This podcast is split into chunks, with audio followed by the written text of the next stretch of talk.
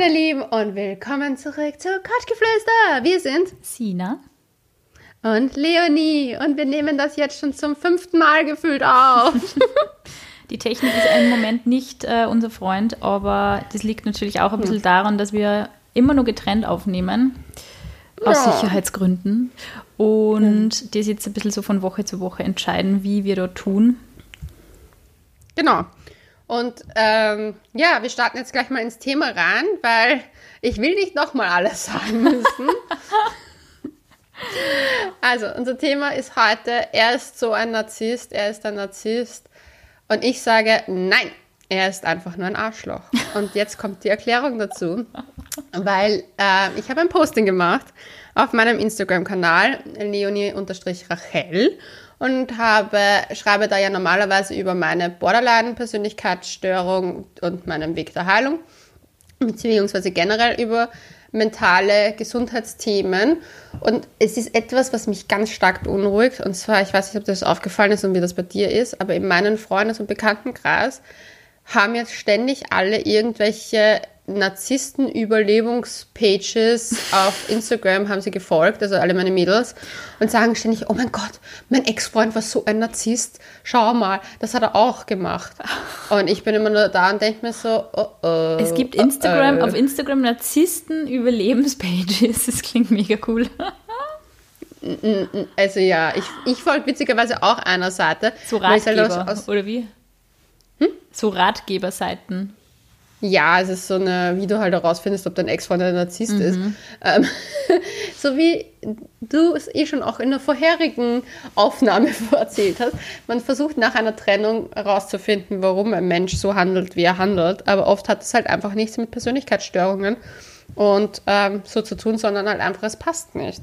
Und was mir, also ich habe dieses Posting auf jeden Fall verfasst, um es jetzt mal runterzubrechen und habe dann ganz viele Kommentare dazu bekommen. Auf der anderen Seite vielen Leuten, denen das eben auch aufgefallen ist und negativ aufgestoßen ist, dass halt der Begriff, er ist so ein, also Narzisst, viel zu häufig und inflationär genutzt wird für Menschen, die es einfach nicht diagnostiziert sind oder wo auch die Opfer nicht eine Diagnose für ihre Situation bekommen mhm. haben.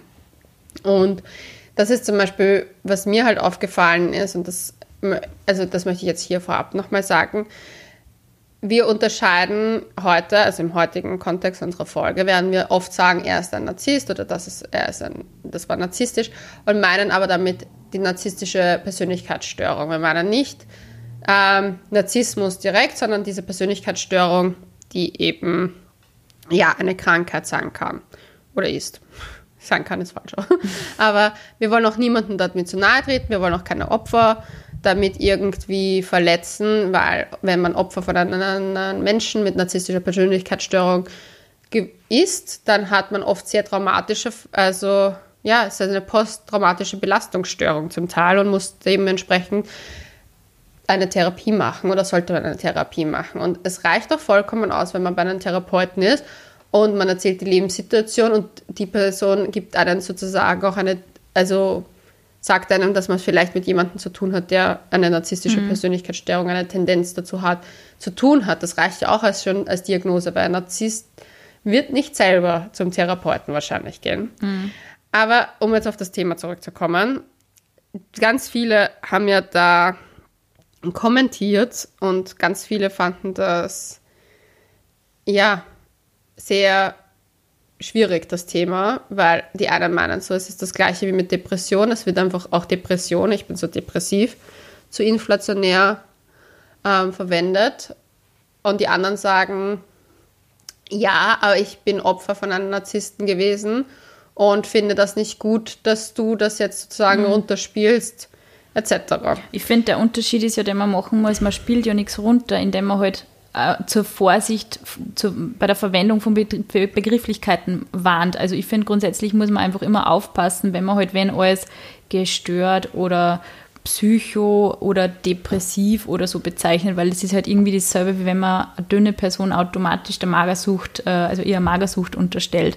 Und das ist, ähm, also wir sind ja alle keine Psychologen und ich finde sogar, wenn man als Psychologe vielleicht mit einem Narzissten im privaten Umfeld zum da hat, kann man sich halt nicht einfach eine Diagnose anmaßen und deswegen finde ich das auch so schwierig, wenn man halt dann wem das unterstellt. Ich finde, So grundsätzlich wir haben ja vorher auch im Vorfeld einen Test gemacht von einer Klinik, die Leonie und ich online, und haben uns mal informiert, ob wir da vielleicht gefährdet sind. Natürlich ist das jetzt kein ähm, verlässliches Instrument, um das bei sich selber festzustellen, aber ich wollte es so machen, weil ich es lustig finde, dass das Internet voll ist mit solchen Tests. Ja. Und es waren so Fragen dabei wie, stellen Sie die Bedürfnisse anderer über Ihre eigenen oder sind Sie sehr selbstsicher oder stehen Sie für Ihre Rechte ein? Und das sind zum Beispiel Fragen, da würde ich sagen, ja, ich stehe definitiv für meine Rechte ein und ja, ich bin sicher auch bis zum gewissen Grad selbstbewusst. Und ich mir gedacht, oh Gott, da käme jetzt aus, ich bin der volle Narzisst. Und ist es eher gering bei mir, was ich lustig finde.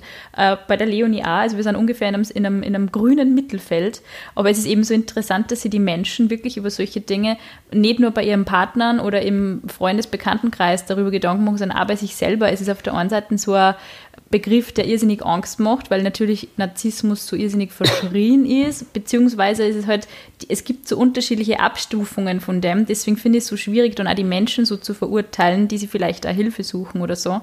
Ähm, und halt nur das aus dem Grund, weil man eine Lösung oder eine Idee haben möchte, warum jetzt der Partner oder der Ex-Partner oder die Ex-Partnerin ähm, so gehandelt hat, wie es gehandelt hat. Also auf der Sinnsuche nach, warum hat das jetzt, warum ist das geendet, warum ist die Beziehung gescheitert, stoßen halt viel immer auf das Konzept Narzissmus. Aber Narzissmus ist ja eine ausgeprägte Ich-Sucht. Also wenn man sich halt auch diese Dinge im Internet durchliest, was so ungefähre ähm, Symptome sind oder wie sie das äußert. Und ich habe in meinem Bekanntenkreis selber einen Fall, von dem sehr viele Menschen sagen, die auch sich mit Narzissmus auskennen, das deutet schon so ein bisschen darauf hin. Ähm, mhm. Aber sogar da wäre ich irrsinnig vorsichtig und ich würde so einen Menschen zum Beispiel nie auf sowas anreden. Ich finde es also also so ein bisschen anmaßend, die Personen halt dann so zu bezeichnen. Wobei es ist natürlich irgendwie jedem schon mal passiert, weil vor allem auf Instagram ist halt so diese perfekt gefilterte Ich-Bubble und es geht alles irgendwie nur um, um mich und es geht immer nur alles um schöne Fotos und um die perfekte Darstellung des eigenen Lebens. Das ist halt irgendwie, wird halt irgendwie nahegelegt, dass sie Narzissmus vor allem durch Instagram und Social Media halt irgendwie leichter feststellen lässt. Ich finde es auch irrsinnig schwierig. Was haben dir die Mädels, ähm, die das kritisiert haben, dass du das geschrieben hast, dass man halt aufpassen soll bei solchen Begriffen, was haben die da so angemerkt zum Beispiel? Naja, man muss dazu sagen, ganz viele, also viele, oh Gott, ich rede immer von vielen, aber halt der Teil, der halt das angemerkt hat, dass sie das halt sich angegriffen fühlen dadurch, mhm. ist halt selber gerade Opfer und ist halt traumatisch, auch, also es ist ein Trauma einfach, was man mhm. durchlebt. Ich muss aber sagen, dass ich oft mir nicht ganz sicher bin, ob die Leute wirklich mit Narzissten es zu tun haben, weil da geht es ja nur ums Ego, oder ob sie es mit Soziopathen zu tun haben. Und es gibt ja auch Abschwäche. Also es ist ja nicht jeder, nicht so wie nicht jeder Borderline, mhm. also jeder Mensch mit Borderline-Persönlichkeitsstörung extrem ist, gibt es ja sowohl beim Narzissten mhm. Abstufungen, so wie bei Soziopathen Abstufungen und auch so bei Psychopathen wahrscheinlich. Aber ich weiß es nicht. Psychopathen, angeblich kann man Psychopathen besser diagnostizieren als Soziopathen. Was, was ich so interessant finde, es gibt von, von absolut unseriöse Tests im Internet über unzählige Artikel, ich meine, ich kann mich noch erinnern, ich habe bei einem Medium gearbeitet. Da war einer der bestgehendsten Artikel des ganzen Jahres, dieses Getränk trinken Psychopathen. Und es war Gin Tonic. Und, und alle Leute, wo, oh mein Gott, ich liebe Gin Tonic, jetzt bin ich Psychopath. Also man muss richtig aufpassen mit sowas. Ich finde, das ist so gefährlich. Oder so, kennst du auch diese Artikel mit, ähm, Psychopathen haben so und so, sind die Augen, ist die Augenpartie so und so, die schauen irgendwie ja. anders oder so. Also ich finde, das ist so, also ich bin kein Mediziner und ich bin kein Psychologe, aber ich finde sowas unglaublich unseriös. Und ja, mal zur Belustigung, haha, hihi, ich bin Psychopath, okay. Aber okay, dann mache ich jetzt mit dir einen Test. Soll ich einen Test mit dir machen? Ja, unbedingt. Also, dieser Test wurde gemacht in den Gefängnissen von, ich glaube, ich weiß nicht, ist es in Amerika oder sonst wo. Und das ist, soll ein Test sein, um aufzuschlüsseln, ob du ein Psychopath bist. Und ich finde es ganz lustig. Ähm, und zwar, äh, wie fange ich Also ich hoffe, ich sage den Test richtig. Ich sage dir jetzt eine Geschichte und du musst mir sozusagen die Antwort drauf geben. Aha. Und je nachdem, was du antwortest, können wir dann rausfinden, ob du Psychopath bist. Traurigerweise, ich sage es vorab, ich habe das Ergebnis richtig gehabt von Anfang an, weil ich es logisch fand. Jetzt bin ich gespannt und habe Angst. Ja. Okay, ähm, wir haben ein Mädchen, ihre Mutter ist gestorben. Und es gibt ein Begräbnis. Und sie und ihre Schwester sind auf diesem Begräbnis und sie sieht einen Mann. Nach dem Begräbnis tötet sie ihre Schwester. Wieso? Ah ja, sie hat sich in diesen Mann verliebt. Entschuldigung, Point. Sie hat sich, extrem, sie hat sich hemmungslos in diesen Mann verliebt. Es war aber nur Augenkontakt und sie hat, also sie hat ihn gesehen und hat, hat danach, nach dem Begräbnis ihre Schwester getötet. Äh, sie hat die Schwester getötet, nicht den Typ. Ja. Und die Mutter Nein. ist gestorben. Das war der Mutter ihr Begräbnis, ja. Okay. Das ist creepy. Ähm, naja, sie ist eifersüchtig auf ihre Schwester, wäre meine erste Vermutung. Falsch. Du bist kein Psychopath. Willst du die Auflösung wissen? Ja. Die Auflösung ist, ähm, sie hat den Typen bei einem Begräbnis gesehen. Die einzige Kombination ist, ein zweites Begräbnis zu erschaffen. Oh Gott, Und wie weil Familie unheimlich. ist, bringt sie ihre Mut also von Mutter ist ja Schwester die nächste Verwandte und es muss ja einen Familienbezug haben. Oh Gott, wie creepy. Ich kriege Gänsehaut und wie arg. Oh Gott. Ja. Creepiger war es, das habe ich irgendwann mal vor zehn Jahren dieses Rätsel gehört. Also mir wurde dieses Rätsel vorgelesen und ich sage dann so, es war so Stammtischrundenmäßig und ich sage so, ja ganz logisch, ne, weil das Einzige, was zusammenhängt, ist das Begräbnis, wegen dem Begräbnis, Gott, da glaubt sie, sieht den Mann wieder.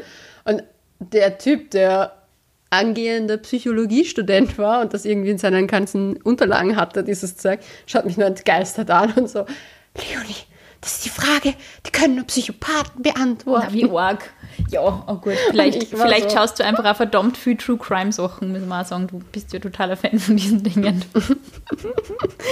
Da meinst du, ich denke schon wie ein Verbrecher. Ja, kann schon Ja. sein. Du warst sicher voll gut so bei Soko Donau oder so. Boah, das wäre mein Traum. Einmal in einer Dr. Kriminalsendung Röschel klärt den Fall auf. Ja, Podcasterin, Dr. Du hast da einen. Hund, schau, das passt perfekt. Dann gehst du mit dem Hund und dann erschnüffelst alle Spuren und seid die super Rätsellöser.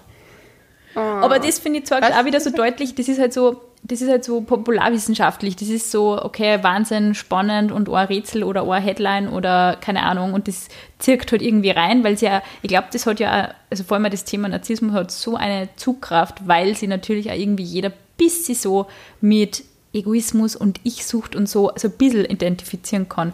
Irgendwie hat sich doch schon mal jeder gedacht, na Alter, jetzt bin ich aber schon, jetzt bin ich aber schon ordentlich egoistisch oder so. So eine Situation kennt halt irgendwie jeder und deswegen ist das halt so aufreizend. Zum Beispiel kann das jetzt, jetzt ist mal die Geschichte aus meinem Bekanntenkreis, die, ähm, die wirklich unheimlich ist. Ähm, also ich habe eine Freundin und diese Freundin war verpartnert mit einem Mann, den wir alle für unglaublich cool gehalten haben und lässig. Und im Endeffekt äh, hat, sie der, hat der wirklich Aktionen, man kann es jetzt nicht im Detail erzählen, weil ich glaube, die Freundin ist nicht so erfreut Okay. darüber, wenn ich es öffentlich erzähle. Aber der hat Aktionen gemacht, die wirklich himmelschreiend waren. Und ich weiß nur, dass dieser Typ, also wirklich von Verhältnisse unterstützt, Gewand durchsucht, Sachen durchsucht, also so richtig, richtig im Detail. Und ich weiß noch, dass ich gesagt habe, wie das, wie das rausgekommen ist, dass die zwei nicht mehr zusammen sind, habe ich gesagt, na, oh mein Gott, das hätte ich mir bei dem niemals gedacht. Und, das, und meine Freundin hat zu mir gesagt, ja, so reagiert jeder, der mir das sagt. Und ich finde, das ist so ein bisschen, so eine narzisstische Persönlichkeit ist schon so sehr darauf bedacht, wie es von der Außenwelt wahrgenommen wird. Und Ja. oft ein bisschen so Understatement. Also so, na, ich bin eh so Homeboy und alles cool und wir können doch ganz normal miteinander reden und alles ist lustig. Also ich glaube, oft sind es nicht so diese mega Angebertypen, sondern eher die, die sich vielleicht ein bisschen im Hintergrund halten, aber dann privat so richtig die Sau rauslassen und auch richtig, richtig arg zum Partner sein können. Und ich glaube, die Frage, die man, die man sich halt dann stellen muss oder die halt auch irgendwie relevant ist, vielleicht auch für unsere Zuhörerinnen und Zuhörer, ist ja eigentlich nicht, wie diagnostiziere ich jetzt meinen Ex-Freund oder meine Ex-Freundin, von der ich irgendwie, wo ich kein Verständnis dafür habe, warum die Beziehung auseinandergegangen ist, sondern wie komme ich wirklich aus so einer argen Beziehung raus, die vielleicht auch noch gar nicht aus ist. Und ich finde Ja. diese ganzen, also das wird ja auch bei alles in so einen, in so einen Topf gehauen, so toxische Beziehung und Codependence und ja. Narzissmus und so. Und die Frage ist aber, es ist scheißegal, was diese Person ist oder nicht ist. Die Frage ist, wann gehst du, beziehungsweise kannst du gehen. Und ich finde, in solchen, das- in solchen Fällen muss ich echt sagen, da hilft gut zureden nicht, weil also wie es bei meiner Freundin war, die hat das nach außen hin auch so gestützt, dieses ganze System von dem. Also ich habe mir immer gedacht, bei unseren Treffen, wir können so offen über alles reden, aber das, das hat sie dann einfach nicht gesagt. Und ich glaube, wenn man dann in so einer Situation ist, dass man wem zuhört, der dann so nach und nach auspackt und diese Geschichten erzählt, wird einem schon irgendwie klar, dass es halt nicht nur ähm, ein normaler Fall von, ja, das hat halt nicht mehr passt ist oder so, oder man hat sich auseinandergelebt, sondern dass das wirklich mit der Persönlichkeitsstruktur von der Person zu tun hat. Und die Frage ist halt wirklich, wie hilft man so wem, beziehungsweise wie kann man sich da selber helfen? Und ich glaube, mein erster Rat wäre, wenn man wirklich in so, einer, in so einer Beziehung festhängt, dass man sich einfach einmal nicht schämt, dass man einmal Frauen-Hotlines anruft, Frauenhäuser anruft, die vielleicht Psychologinnen oder so empfehlen können, weil ich glaube, man braucht einfach bei so einem immer Unterstützung, dass man aus so einer Geschichte rauskommt. Ja, also ich meine, wir haben ja das Thema toxische Beziehungen ja auch schon mal angeschnitten und wie man da vielleicht versucht rauszukommen. Ich habe mir eh auch überlegt, dass wir das nochmal aufgreifen, weil ich finde es ganz spannend, dass das halt jetzt immer mehr auch zum Thema wird, generell auf Instagram etc. Mhm. Bei mir, was ich mir einfach aufgefallen ist, dass halt diese Begrifflichkeiten, weil es gibt zum Beispiel narzisstische Soziopathen. Mhm. Und das ist zum Beispiel oft auf Leute zutreffend, die wirklich emotionalen Missbrauch betreiben. Mhm. Beziehungsweise teilweise auch zu häuslicher Gewalt neigen. Und das sind meistens eigentlich eher narzisstische Soziopathen, als dass es wirklich Narzissten Narzissten sind. Narzissten im Sinne von narzisstischer Persönlichkeitsstörung, weil ich glaube halt, da, dass ganz oft halt diese Begrifflichkeiten so falsch verwendet werden, aber uns die Sicherheit geben, wenn wir dann lesen auf Instagram, ja, das ist mir genau passiert. Das heißt, er ist ein Narzisst, das heißt, ich kann damit vielleicht da abschließen, weil ich mhm. weiß, wie ich ihn einschätzen muss. Mhm. Wenn ich nicht weiß, wie er sie ist, dann fällt es mir vielleicht schwerer zu verstehen, wieso es zu dem Beweggrund kam, warum es beendet wurde oder so. Mhm. Und wenn man selber aber in einer, wirklich in einer Beziehung steckt, wo man das Gefühl hat, dass der Partner eine, nennen wir es mal eine, eine psychische Erkrankung vielleicht hat und dementsprechend handelt, ich will wirklich niemanden, also ich will keinen Täter da beschützen mit diesen Worten, aber man muss trotzdem dann sagen, okay, wenn das eine Krankheit ist und das wenn man halt sagt, dass der krank ist, in dem Fall, mhm. dass man dem vielleicht doch diese mhm. Hilfe suche. Und ich weiß, dass es super schwierig ist, vor allem wenn man dann selber unter, also sobald es gewaltvoll wird, sollte man gehen. Das weiß mhm. eh jeder. Es ist halt oft schwer, diesen Menschen zu verlassen. Und es ist oft. Ja. Absolut. Es und was, ja du, was dir du auch total merkst, ist ja dieses Stigmata bei einer psychischen Erkrankung. Es ist ja nicht jeder Mensch, also eben auch das, womit du ja so oft kämpfst, mit diesem Vorurteil, boah, Borderliner sind so beziehungsunfähig, bla bla bla. Ich finde, ja. das sind halt genau solche Verallgemeinerungen, die irrsinnig gemein sind und auch sehr ja. einschränkend und weder für die Person irgendeinen Vorteil haben, nur für das Umfeld von der Person. Also es bringt überhaupt nichts, sie da irgendwie über diese Begriffe drüber zu stürzen und zu sagen, ja, wenn es ein Narzisst ist, dann Finger weg. Ich meine, wir haben es alle irgendwie schon mal gesagt, wir haben sicher alle schon mal geblockt ja. oder keine Ahnung, weil es halt wirklich so aufgekommen ist in die letzten Jahre. Ähm, ja. Aber ich glaube, die Frage, die man sich halt wirklich stellen muss, ist, inwiefern tut mir meine Beziehung dann überhaupt gut, wenn ich wirklich mit einem zusammen bin, mit dem ich, von dem ich wo ich null Ahnung habe, wie ich dem helfen kann, wie ich mit dem reden soll. Also, und der sich auch nicht, und der sich auch nicht helfen will. lässt. Ja. Genau. Das ist halt das Ding. Also es ist halt so schwierig und ich weiß, wie hart es ist, den Abstand zu gewinnen zu einem Menschen, den man liebt. Das mhm. ist richtig, richtig scheiße und es ist schwer und man sucht nach so vielen Antworten, die man einfach nicht bekommt, weder von der Person noch von Instagram. Mhm. Und für mich ist einfach das Problem, was ich darin sehe, ist, wenn wir jegliche Menschen titulieren, er hat diese Erkrankung, er hat jene Erkrankung, er, hat, er ist das, er ist jenes, dann macht es halt schwierig, macht es halt das für die Opfer von welcher Liebeskummer ist immer scheiße. Und wenn, dann ist der halt in zwei, drei Monaten, von mir aus sechs Monaten, irgendwann mal vorbei und es geht einem wieder besser. Aber Opfer von wirklichen, zum Beispiel narzisstischen Soziopathen, leiden echt jahrelang darunter mhm. und haben, also haben ja auch oft extreme Probleme, wieder sich dann irgendwie in eine Bindung zu mhm. begeben. Mhm. Oder teilweise ist ja sehr, sehr viel und da passiert viel und ich finde es halt deswegen immer so schwierig. Und mein, mein Posting war eigentlich nur, also ich wollte mit meinem Posting eigentlich damals nur ausdrücken, hey, verwendet einfach Begrifflichkeiten nicht, wenn ihr nicht für euch selber auch sicher seid, dass diese Person das hat. Mhm. Weil zum Beispiel, es reicht ja, wenn man selber in Therapie geht und seine Geschichte erzählt hat oder seine Geschichte erzählt und dann von den Therapeuten eine gewisse Diagnose auch bekommt für seine Geschichte. Zum Beispiel eine Bekannte von mir hat auch eine, die Diagnose sozusagen für ihren damaligen Freund bekommen. Und da wurde ihr auch geraten. Also der hatte einfach wahrscheinlich die Tendenz zu dieser Persönlichkeitsstörung. Das kann, der Therapeut hat auch gesagt, das kann er sich nicht vorab nehmen, weil es keine richtige Diagnose ist. Aber er würde ihr dieses und jenes raten.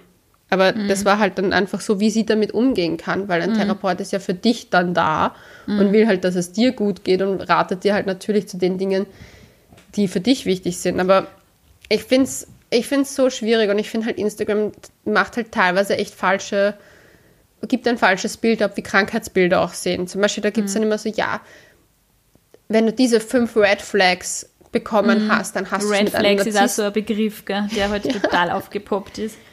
Ja. ja, dann hast du es mit einem Narzissten zu tun. Und wenn du diese fünf Red Flags hast, dann hast du es mit so einem Menschen zu tun. Ja, aber das Ding ist halt, wenn du diese, also wenn du die, die, die Kriterien anschaust, so von Symptomen von Narzissten, das trifft ganz schnell mal auf jemanden in unserer ja, heutigen voll. Zeit. Deswegen, zu. wir haben gerade den Test vorher gemacht und haben gesagt, ja. so, oh Gott, na sicher sogar. Ja, wirklich, aber da habe ich mir auch gedacht, der Test ist schon wieder so fahrlässig, mhm. weil im Endeffekt, du kannst nur Ja, Nein ankreuzen, mhm, was schon mal wieder falsch ist. Weil zum Beispiel natürlich ähm, muss man sich meine, meine Attention oder so, muss man sich verdienen. Ja, das war aber eine Frage. Muss man sich deine Aufmerksamkeit verdienen? Naja, ja. Ja, muss ja. man. Ich gebe meine Aufmerksamkeit nicht. Zum Beispiel, wenn, also es ist halt einfach so, auch dieses, ein, einen gewissen Narzissmus im Sinne von kein Krankheitsbild, sondern einen, natürlichen Narzissmus hat doch jeder und es wird dann in vor allem in Österreich wird dann aberkannt, dass man zum Beispiel Eigen, es gibt diesen Spruch, Eigenlob stinkt. Und mhm. ich finde das ganz schrecklich, weil ich denke mir dann so, wenn ich auf meine Vergangenheit zurückblicke, auf meine letzten zehn Jahre, erst, ich bin seit sechs Jahren selbstständig. Mhm. Ich habe es geschafft, als Einzelunternehmen, auch die Corona-Krise, die wir jetzt durchleben, eigentlich zu überstehen. Ich, ich, wieso darf ich nicht mal stolz auf mich sein, ohne mhm. dass mir dann gleich vorgeworfen wird, boah, du Eigenlob stinkt oder ja, oder boah, jeder Mensch, der ein Selfie postet, oder? Ich habe vorher einen Artikel ja. gefunden, wo drinnen steht, na, die Narzissten, die fallen überall beim Berg ab, weil sie ein Selfie machen wollen oder werden vom Zug zusammengefahren. Ich denke mal, ach, hm. Ich habe ich habe ja einen Standard, ich habe ja mein Standard-Interview gemacht und habe halt als Nebenzeile gesagt, ja, ein bisschen Narzissmus gehört schon dazu, wenn man Instagram betreiben möchte, als Blogger. Und das, das war dann die Headline. Headline. Ja, sicher. Und ich habe mir dann nur gedacht, so eigentlich, es stimmt, ja, Narzissmus gehört dazu. Ein bisschen Ich, ein bisschen Ego ist halt einfach nur mal da. Aber dann gibt es halt die narzisstische Störung, mhm. wo es halt darum geht, dass es halt, ja, zum Beispiel bei narzisstischen Soziopathen, der will ja, der missbraucht ja emotional seine Kinder, Sexualpartner, um dadurch seinen eigenen Selbstwert, aka Ego, zu erhöhen. Und das klaffen, ist halt, das ist, treffen ja diese zwei Welten. So, ja, und es treffen diese zwei Welten so brutal aufeinander. Auf der einen Seite so dieser geringe Selbstwert und dann aber auch diese massive Selbstüberschätzung. Und ich glaube, das ist halt was, es bringt einem, glaube ich, wirklich nichts, wenn man in einer dreimonatigen Beziehung mit wem war und man geht zur Therapie und sagt, also dieser voller Narzisst gewesen. Also es bringt da einfach diese die Ferndiagnose von einem anderen Mensch überhaupt nichts, weil du musst ja. entscheiden, mache ich da mit oder mache ich da nicht mit. Wobei ich glaube, es ist in langjährigen Beziehungen natürlich weit schwieriger, überhaupt einzusehen, weil du bist in diesem ganzen Konstrukt, vielleicht Familienkonstrukt und du hast da was aufgebaut und dann kommst du so eben, wie es halt auch in meinem Bekanntenkreis leider schon passiert ist, und du kommst viele, viele Jahre später drauf, setzt jedes Putzdetail mhm. so zusammen und dann wird dir erst bewusst, was eigentlich dieser Mensch an psychischer Gewalt, die vielleicht nicht körperlich war, aber die durchaus verbal erfolgt ist, was dieser Mensch all die Jahre mit dir gemacht hat. Und ja. dann bringt es einem vielleicht schon was, aber ich würde, also ja, ich verwende solche Begriffe auch sicher zu freizügig und ich habe sicher auch schon mal gesagt, wow, ist voll der Narzisst, aber das ist halt wirklich, weil es halt einfach so extreme Trendbegriffe sind, auch dieses Red Flags und, und Codependent und alles mögliche, also das ist halt, aber natürlich ist es, ist halt einfach ein Grundinteresse der Menschen an so psychologischen Themen da, was ja auch grundsätzlich gut ist, nur, also über einen Menschen, mit dem man mal zusammen war, zu sagen, voller Narzisst, Hände weg und vor allem das Problem ist, glaube ich, was halt auch viele Mädels betreiben, ist einfach dieses Totdiskutieren von Themen und die gehen dann auch zu, zum Freundeskreis und vielleicht auch zum Freundeskreis von dem Typ und sagen, oh, das ist voller Narzisst und hat mit einem Narzissten befreundet etc. Boah, man muss sich da einfach wirklich ein bisschen, bisschen zurücknehmen und überlegen, sage ich diese Dinge über jemanden und mache ich da jemanden auch für seine eigene Leid vielleicht so schlecht. Äh, ich glaube, ja. dass es einfach viel auch nicht einsehen wollen, dass wer vielleicht auch nicht so das massive Interesse an einer gehabt hat oder nicht so das ernsthafte Interesse gehabt hat und dann einfach auch abzuschließen mit dem, mit dem, mit ja. dem Mensch. Frage, wer ist dann der Narzisst? Wenn die eine Person ja. nicht erträgt, dass die andere Person kein Interesse an ihr hat. Ja, aber was zum Beispiel, was ich eine interessante Diskussion halt fand, war mit einem Mädchen, die halt deren Mutter eine narzisstische Persönlichkeitsstörung hat. Und die hat mir nämlich geschrieben, dass sie das sehr gut findet, dass ich das thematisiere und mhm. dass sie das sehr wichtig findet, weil sie eben das Problem hat, dass ihr Fall verharmlost wird. Und mhm. ich meine, die ist mit einer Frau aufgewachsen, die sie emotional wirklich tagtäglich missbraucht hat. Mhm.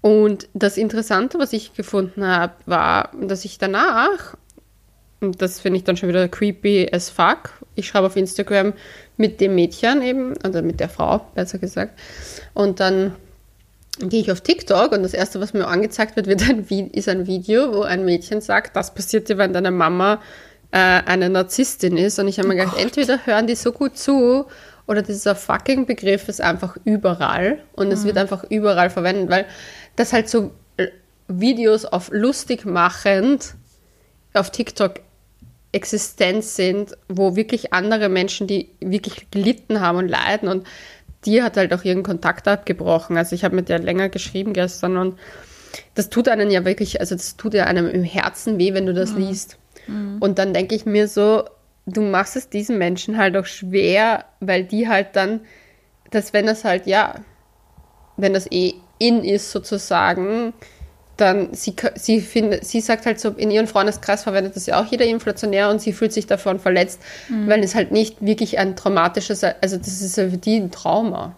Mhm. Die muss halt ihr ganzes, die arbeitet gerade alles durch und sie sagt mhm. halt ja, weil jemand halt unglücklich ist und halt das sich entwickelt hat, die Trennung und danach halt, mhm. ja, er ist so ein Narzisst, dann ist das ein Unterschied. Mhm. Was ich so interessant finde, ähm, ich weiß nicht, ob dir die Esther Perel was sagt. Ja. Und ihr Podcast. Und ich, ich liebe sie heiß. Ich finde, ich find, sie ist absolut genial. Also ich bin ein, bin ein absoluter Fan von dieser Psychologin. Ich glaube, sie lebt in New York. Ähm, und sie hat in ihrem Podcast, also der läuft halt bei mir so durch manchmal, wenn es mir halt gerade interessiert, dass ich reinhöre, ähm, und sie hat in einer Geschichte erzählt von einem Patienten, der immer das gleiche Beziehungsmuster mit jeder Frau durchgespielt hat. Und, das war, und der mhm. ist halt in ihre Praxis gekommen und hat gesagt, ich glaube, ich bin nicht fähig zu lieben. Mhm. Und der hat halt alle drei Monate oder sechs Monate eben seine Partnerin gewechselt und hat halt dann, war halt dann irgendwie frustriert und hat gedacht, na super, jetzt komme ich bei dir auch wieder drauf, sie ist auch wieder nicht the one. Und ich habe diese Geschichte so interessant gefunden, weil, gedacht weil wir halt auch im Vorfeld eben diskutiert haben, was wir eben zum Thema Narzissmus halt überhaupt reden, weil wir halt auch keine Psychologinnen sind.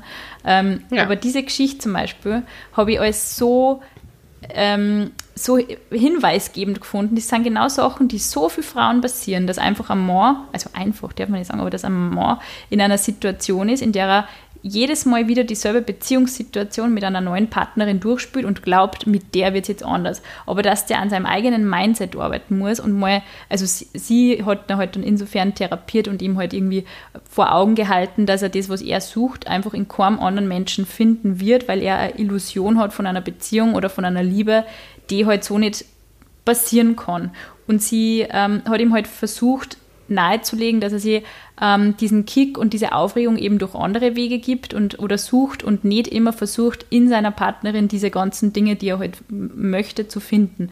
Und dann ja. hat er eben eine Freundin gehabt, mit der war er dann acht Monate zusammen und dann ist er eben auch wieder in ihre Praxis gekommen und so, nein, jetzt glaube ich, jetzt, ich glaube, es ist bei ihr alles anders, aber ich habe so ein bisschen das Gefühl, es geht schon wieder so los. Und da mhm. hat aber die Partnerin das geschafft, diese Einstellung von diesem Mann oder halt das nicht so ernst zu nehmen und ihm auch so ein bisschen damit aufzuziehen. Und die Psychologin hat dann eben gesagt, sie ist der Meinung, dass die Partnerin mit dieser Art von dem Typ sehr gut umgehen kann. Aber ich glaube eben, dass wenn du als Mädel vielleicht mit so einer Art nicht umgehen kannst und das nicht durchblickst, dass der Typ mit dir das gleiche Beziehungsmuster abspült wie mit zehn anderen Mädels vor dir. Wenn du damit nicht umgehen kannst, wenn du das vielleicht auch nicht weißt, dann bist du absolut gebrochen, gehst voll verwirrt aus dieser Beziehungskiste raus und kennst, hast überhaupt keinen Plan, was überhaupt mit dir passiert ist. Vielleicht ist die Partnerin von ihm schon öfter solche Typen irgendwie auf den Leim gegangen und ich dachte, na geh bitte, von dir lasse ich mich da jetzt nicht wieder auf irgendein Podest stehen, für das, dass du mich drei Monate später eh schon wieder runterschubst von dem Podest und, mhm. und mich verlässt. Und die hat das irgendwie so, so lässig gemacht, dass die anscheinend auch noch immer zusammen sind. Also natürlich ist es, man muss sich halt die Frage stellen, wie ich mit sowas umgehe. Mhm. Aber es ist halt irgendwie immer so ein Thema, wie lernt dieser Mann Beziehung oder was hat der für Vorbilder in einer Beziehung gehabt. Das muss nicht heißen, dass er gleich ein Narzisst ist oder Soziopath ist, sondern einfach, dass er ein gewisses Beziehungsmodell vorgelebt gekriegt hat und halt glaubt, er sucht oder er findet das, was er halt sucht, in einer Beziehung, was aber einfach nicht so ist. Und ich glaube, dass diese ganze Narzissmuskiste so eine einfache Erklärung darstellt oft. So, na, mit dem hat sie nicht funktioniert, weil es wieder so ein Narzisst.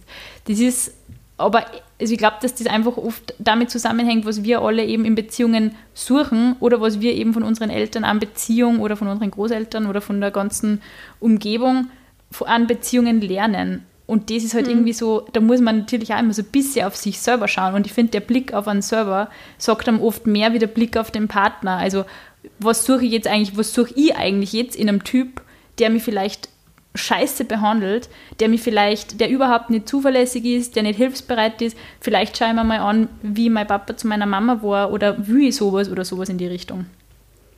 Und ja. das ist halt, das ist halt, finde ich, also ich finde, indem man sich solche Geschichten nämlich auch anhört, ich finde sowas voll interessant, weil ich finde, es eröffnet einem immer sehr viel über die eigene Person. Und ich finde eben solche Postings wie, ja, der Typ ist ein Narzisst und Finger weg von dem Typ, heißt eigentlich wieder, dass ich eigentlich auch die Verantwortung von mir selber ein bisschen wegnehme und dafür, dass meine Entscheidung, ob ich mich für oder gegen einen Mensch entscheide, immer nur bei mir liegt und nicht bei dem anderen. Ja, und das ist jetzt, wo ich anhake, weil ich hatte diese Einstellung auch, weil ich habe immer die Meinung auch so, man sucht sich ein bisschen, was man braucht auch. Aber da ist es so, dass man wirklich, wenn man an einen Menschen gerät, der zum Beispiel ein narzisstischer Soziopath ist, dass die das ja eigentlich sehr gut covern und dich dann so, so weit ja, manipulieren. Sicher. Also Täuschung ist, halt ist ja wieder was anderes, genau. Ja, die ist ja aber, getäuscht. Ja, aber das Ding ist halt zum Beispiel, was ich halt super spannend finde, auch bei dieser ganzen Diskussion etc. Ich habe ja auch die, die Vorwürfe auch in meinen Beziehungen, Ex-Beziehungen und so weiter gehabt, auch von wegen, ja, wegen mit Borderline und etc. Mhm. Und der Codependency und was es sonst noch gab. Das Ding ist halt, wie du gesagt hast, gewisse Typ Menschen suchen sich auch gewisse Typ Menschen. Das heißt, wenn ich jemanden, den ich, den ich von außen, der so selbstbewusst und so extremst mhm. großartig wirkt, warum fühle ich mich von genau dem so magisch mhm. angezogen, ist halt mhm. so eine große Thematik, weil es ist oft der, der eigene Mangel. Zum Beispiel, mhm. ich habe das gemerkt bei meinen an, einigen, also bei einigen Ex-Freunden ist, wo ich am Anfang auch gedacht habe, so, boah, die sind so mega selbstbewusst, dass die, also, wo, ich, mir, wo ich mich in dieses Selbstbewusstsein ein bisschen auch verliebt habe, weil die halt mhm. so Partylöwen waren und mhm. äh, wo ich mir gedacht habe, so, boah, der ist Künstler und der macht mhm. das und jenes und er ist so toll. Und im Endeffekt bin ich einfach drauf gekommen, oh Gott, das ist eine verkappte Seele. Mhm. Und habe mir dann auch gedacht, so, okay, ich habe mich in ein, ein, Bild verliebt, weil das etwas ist, was ich selber für mich erst finden muss, mhm. was ich für mich mir wünsche, ein so mhm. ein Selbstbewusstsein und so ein natürliches Strahlen. Und ja, vor allem, man kommt halt dann irgendwann, man blickt halt irgendwann hinter die Fassade und egal, ob das jetzt eine Person ja. ist, die ein psychisches Problem hat oder einfach nur eine Person, die, wie wir alle, irgendwann einmal ein psychisches Problem hat, äh, weil es geht uns nicht immer alle gleich und irgendwann gibt es halt einfach ja. Episoden, die scheiße sind und Phasen, die besser sind. Ja. Aber was man, halt, was man halt immer sagen muss oder halt für sich selber entscheiden muss, ist, mit was gehe ich um? Und ich finde, man entscheidet sich, egal für wen man sich entscheidet, immer für ein neues Set an Problemen und Vorzügen in der Person. Also es gibt, ja. es gibt einfach und den idealen Partner nicht. Es gibt zueinander. Ja. Und manche passen zueinander. Zum Beispiel, es gibt einfach Menschen, die werden magisch angezogen von meiner Borderline-Persönlichkeitsstörung. Magisch. Das ist wie die Motte zum Licht. Es ist interessant, dass du das auch schon so, so rauskennst, irgendwie, das ist witzig. Die, die fühlen sich, teilweise finde ich diese Menschen absolut unattraktiv, weil ich merke genau, auf was sie stehen. Das ist ganz lustig. Und dann gibt es aber Männer, die davon eher super abgeschreckt sind und sofort irgendwie, wenn die das nur mitbekommen haben, nur ansatzweise sofort Kehrtwende machen. Mhm. Das sind meistens die mental Gesunden. Die, ich kann die Telefonnummer weiterleiten. Nein, Scherz. aber, ähm, aber es sucht sich schon ein bisschen manchmal jeder so seinen, seinen Topf, seinen Deckel ja, oder so Prinzip. Aber ich sage dann eins, es ist halt was diese ganzen Störungen und Diagnosen etc. betrifft, das ist das Gleiche, wie ich es zum Beispiel, das ist ein ganz simples Beispiel, und es hat überhaupt nichts mit Psychologie im Sinne zu tun, sondern es gibt diese Sage, boah, du bist so ein Einzelkind. Mhm. Nur weil jemand nicht teilen will oder weil jemand etwas nicht teilen möchte. Und man sagt da sofort, boah, du bist so ein Einzelkind. Und dann ist mir aufgefallen, dass es manchmal aber auch Situationen gibt, wo man einfach ganz klar sagt, nein, ich möchte das nicht. Und dieser Mensch mhm. kann sein ganzes Leben lang, der kann Maria, Mutter Teresa sein und hm, mhm. weiß ich, was ich und alles machen für die andere Person und sagt in einer Situation nein, weil da ist es dieser Person wichtig, das nicht zu teilen. Und dann mhm. wird ihr vorgeworfen, es ist ein Einzelkind. Und genau so verhält es sich oft im Setting bei Trennungen, wo nicht wirklich in meinen Augen die Diagnose steht, dass der wirklich ein Narzisst ist oder mhm. so. Und da ist es oft so, der Mensch hat sich dir gegenüber so verhalten, aber ist in, in seinem Normalsetting ganz anders. Und den nimmst du auch ganz anders wahr. Und die vorherigen Ex-Freundinnen hatten nicht das Problem. Mhm. Weil der halt mit in der, in der, in der in der Schiene, wie ihr zwei zusammen agiert habt, hat er sich halt so verhalten und jetzt glaubst du, dass er ein Narzisst ist. Und das ist mir bei einer Freundin halt einfach aufgefallen, weil da kenne ich den Freund, also den Ex-Freund länger als sie. Und da war mir das einfach klar, dass das echt, also da weiß ich auch von den vorherigen Beziehungen, dass er sich da wirklich mit ihr anders verhalten hat, weil er einfach, da war wirklich nicht der beste Mensch auf der Welt. Also ich glaube, wenn man, wenn man sich die, und dann die Struktur sie ja durchgehend Instagram diese Postings und es macht mich wahnsinnig. Aber hat der mit ihr Schluss gemacht dann, oder wie? Ja. Und sie hat dann natürlich sofort erzählt, ja, und er ist so ein Narzisst und das hat er alles gemacht und schaut ab, da, genau ich, das. Ich meine, ich kenne mich, kenn mich in der Materie, jetzt ich bin echt kein Psychologe ja. oder so, ich lese halt solche Sachen ja. auch nur laienhaft, aber was ich schon interessant finde ist, also wenn ich es jetzt logisch nachvollziehen möchte, dann ist ja ein Narzisst eher bestrebt, so dieses ganze Bestätigungssystem, was er ja eben auch durch seinen Partner oder durch die Partnerin kriegt, ja. eher zu erhalten und nicht eben Schluss zu machen und zu sagen, hey, sorry, sondern dass man das ja eher, eher so, ich schub's die naja, weg, ich hole die Zurber, ich schub's die weg, ich hole die Zurber. Ganz so. viel und ganz stark und immer neu. Mhm. Also es reicht ihm nicht die durchgehende Bestätigung von einer Person, es muss dauernd neue Bestätigung sein. Ja, aber das sogar das ist, finde ich, kein Indiz für Narzissten. Also nur weil ich die Personen auswechsel, von denen ich eben glaube, dass ich was kriege. Hm, also ich habe ja, gesagt, wie gesagt, in den, in den Hin Hinweisen eher gesehen in, in langjährige Beziehungen, äh, die, wo die Trennungen wirklich vor dem Gericht geendet haben. Ähm, wo aber der Typ eher bestrebt war, die Person zu halten auf irgendwelche sehr eigenartigen Arten und Weisen. Und ich bin auf alle Fälle froh, dass mir sowas noch nicht passiert ist, wobei ich ja schon ein oder, das ein oder andere Mal im Dating Live mir gedacht habe, puh, ich weiß nicht, ob das irgendwie, ob das gut ausgeht. Und dann aber selber ja. ein bisschen so die, die Notbremse gezogen habe. Zum Glück, muss ich sagen. Ich meine, ich habe sicher auch viel Scheiß miterlebt oder, oder so ansatzweise zu ansatzweise zumindest. Ja, ich muss sagen, ich habe extremst viel gedatet und viele Menschen auch generell in meinem Leben schon kennengelernt. Und ich kenne definitiv auch einige Menschen mit einer narzisstischen Persönlichkeit. Ich würde es jetzt nicht als Störung bezeichnen, weil es vereint sich sehr gut auch in ihrem Beruf und es ist vollkommen in Ordnung. Und sie sind trotzdem sehr liebevolle Menschen. Ähm, aber ich habe generell auch schon so viele verschiedenste Krankheitsbilder kennengelernt in so unterschiedlicher Form. Von Bipolar bis andere Borderliner etc. Borderliner sollte aber auch nicht Das ist jetzt nichts. Man sollte ja nicht sagen Borderliner, weil der Mensch ist ja nicht seine Krankheit. Du sagst ja auch nicht Tumorpatient. Depressiver. Depressiver. In Wien kannst du es vielleicht schon sagen. aber na, prinzipiell diese ganze diese Thematik mit diesen ganzen Krankheiten es ist halt, ja, ich kenne so viele Menschen, die die verschiedensten Probleme haben und jeder hat sein Packerl zu tragen.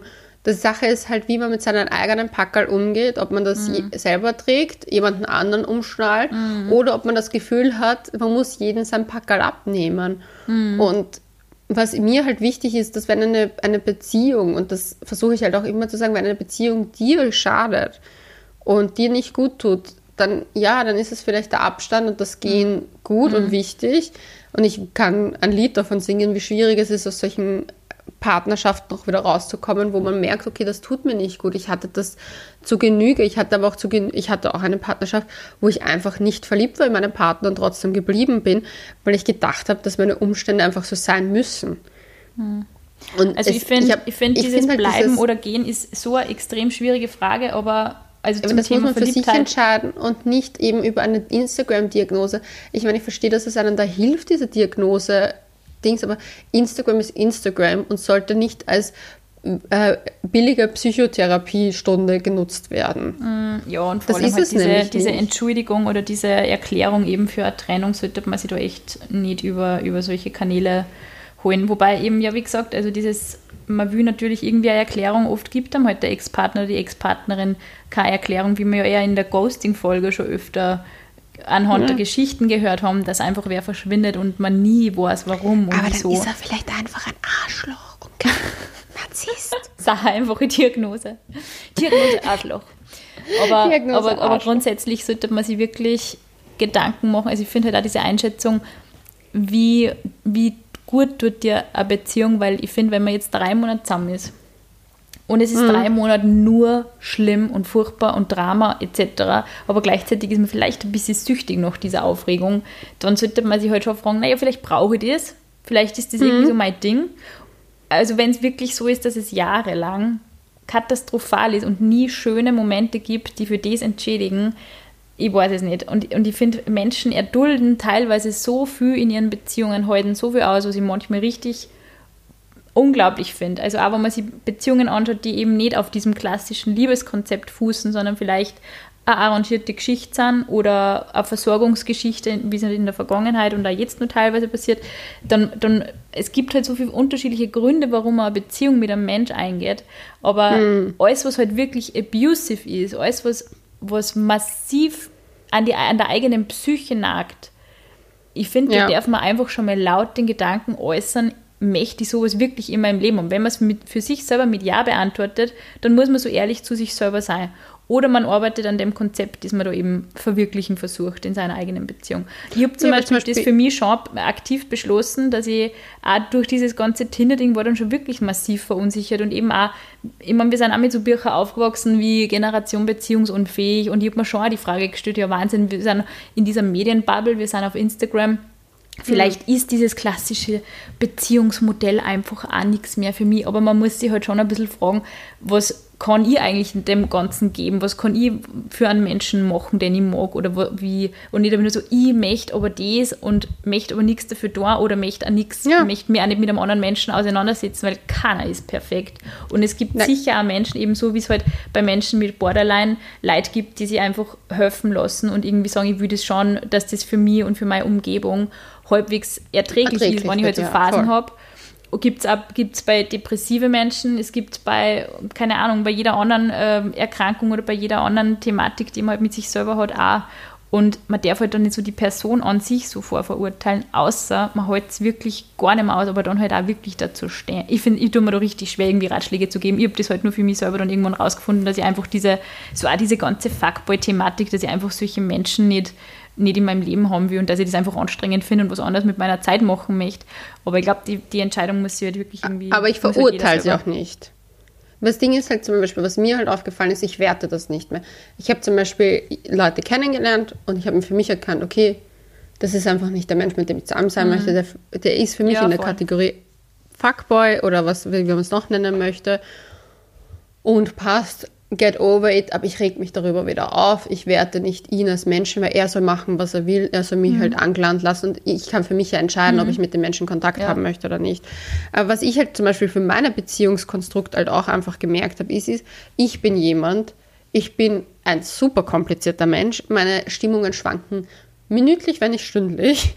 Ähm, da mitzuhalten ist super kompliziert und wenn ich aber jemanden hätte, der das einfach so der da auch nicht manchmal mit eingeht und nicht manchmal auch mehr sozusagen die Möglichkeit gibt, mich noch mehr drüber aufzuregen, mhm. dass es auch nicht funktionieren würde. Ich mhm. habe schon so viele Beziehungsformen erlebt, von wegen, wo das halt komplett ignoriert worden ist, wo das halt nicht akzeptiert worden ist, wie ich bin und, und so weiter. Und das, ich habe einfach für mich erkannt, dass es braucht schon ein Wechselspiel. Mhm. Und ich brauche aber auch einen Partner, der mir auch die Aufregung ein bisschen gibt, wo ich eben nicht die komplette ja, Sache habe, weil ich dann sonst wirklich merke, okay, ich langweile mich dann. Das möchte ich auch nicht, aber ich brauche halt Stabilität.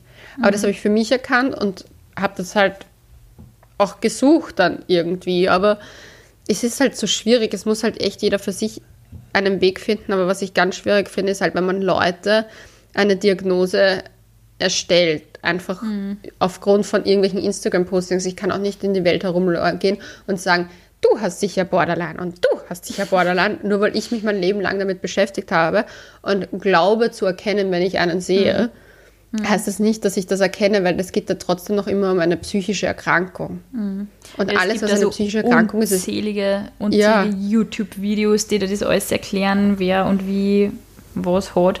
Es ist halt, es ist halt so schwierig und es, ja, wie gesagt, ich kann mich nur wiederholen. Ich glaube, es bringt am nichts, Warum haben wir diese Folge eigentlich gemacht, Sina? Sag's mir.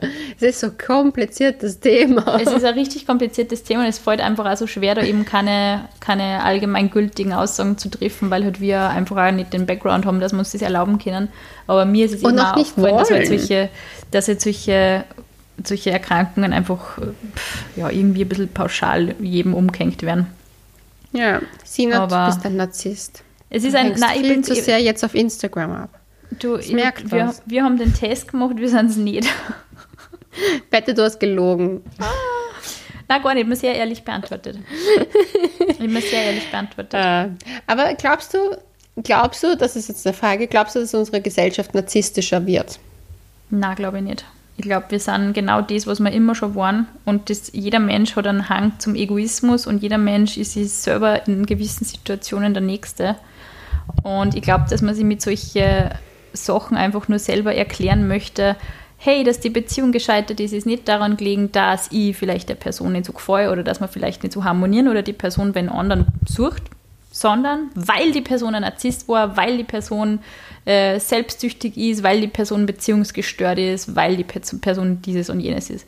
Und ich finde diese ganzen Ausflüchte, dass man nicht akzeptieren muss, was einfach gegeben ist, nämlich dass die Person eben so ist, wie sie ist. Da bin ich ja ohne, also ohnehin schon mal von dem Konzept Liebe so unendlich weit weg. Weil ich finde, Liebe Mhm. ist natürlich bis zum gewissen Grad eine Akzeptanz, aber vielleicht auch nicht nur Akzeptanz, sondern auch ein, wir richten den Blick in die gemeinsame Richtung und wir sehen, okay, einer von uns zwei oder wir beide müssen an diesem Ding arbeiten. Ja. Und wenn eine Person, ob das jetzt der absolute Obernarzisst ist oder die Narzisstin, und sagt, ich mache jetzt mit dir gemeinsam eine Therapie, ich versuche mich da jetzt zu bessern, ich versuche für mich Wege zu finden, dass ich das in den Griff kriege, dann finde ich, hat man wirklich was gemeinsam geschafft. Und nicht, indem man dann äh, ja, diese pauschalen Vorverurteilungen die ganze Zeit trifft. Ich finde es ich ein richtig spannendes Thema. Ich finde, es gibt so viel zum Lesen über das Thema Narzissmus. Es ist unglaublich, es sind Bücher geschrieben worden. Aber ich glaube nicht, dass der Mensch, nur weil er jetzt auf einer Instagram-Plattform unterwegs ist und halt nicht mehr klassisch seine Nase in Bücher vielleicht so gern steckt wie früher, glaube ich nicht, dass man automatisch narzisstischer wird. Ich finde, man, man, man hat halt viel mehr Ausdrucksmöglichkeiten, man hat viel mehr die Möglichkeit, eben so gewisse narzisstische Züge im Internet zu zeigen. Und ich finde, was, was für mich immer so absurd ist, ist das Konzept Selfie, wenn du genau merkst, dass die Menschen in der Frontkamera sich selber anschauen und nicht in die Kamera schauen. Das ist für mich das Verrückteste auf der Welt, aber das ist für mich nur, also nur lang kein, kein Indiz für Narzissmus. ja, das Thema ist auf jeden Fall unendlich lang, so wie diese Folge. Ja, die ist auch schon wieder sehr lang. Ja, wir haben es geschafft. Es wird schon zwei, also dreimal. Wie oft haben wir? Dreimal aufgenommen? Dreimal Ja, oder es viermal? ist, es ist ein bisschen schwierig, wenn wir so viel reden. Weil wir einfach so Ja, viel reden. reden. Es so viel zu reden. Ja, Aber es gibt doch so viel zu reden. Wenn Sie nur mal mit der Leonie über das Thema Narzissmus Nein. äh, diskutieren wollt, folgt uns auf couchgeflüster.vienna oder Nein. Leonie Nein. Nein, nein, nein. Ich sage Nein, hier nein, nein. Ich kann da, glaube ich, also ich kann, wenn man da wer schreibt bezüglich dem, ich glaube, ich kann da nicht einmal so ausführlich zurückschreiben, Leute, weil ich mir bei dem Thema ohnehin extrem schwer tue. Äh, ich glaube, ich habe den Begriff, wie gesagt, auch selber sehr inflationär gebraucht immer.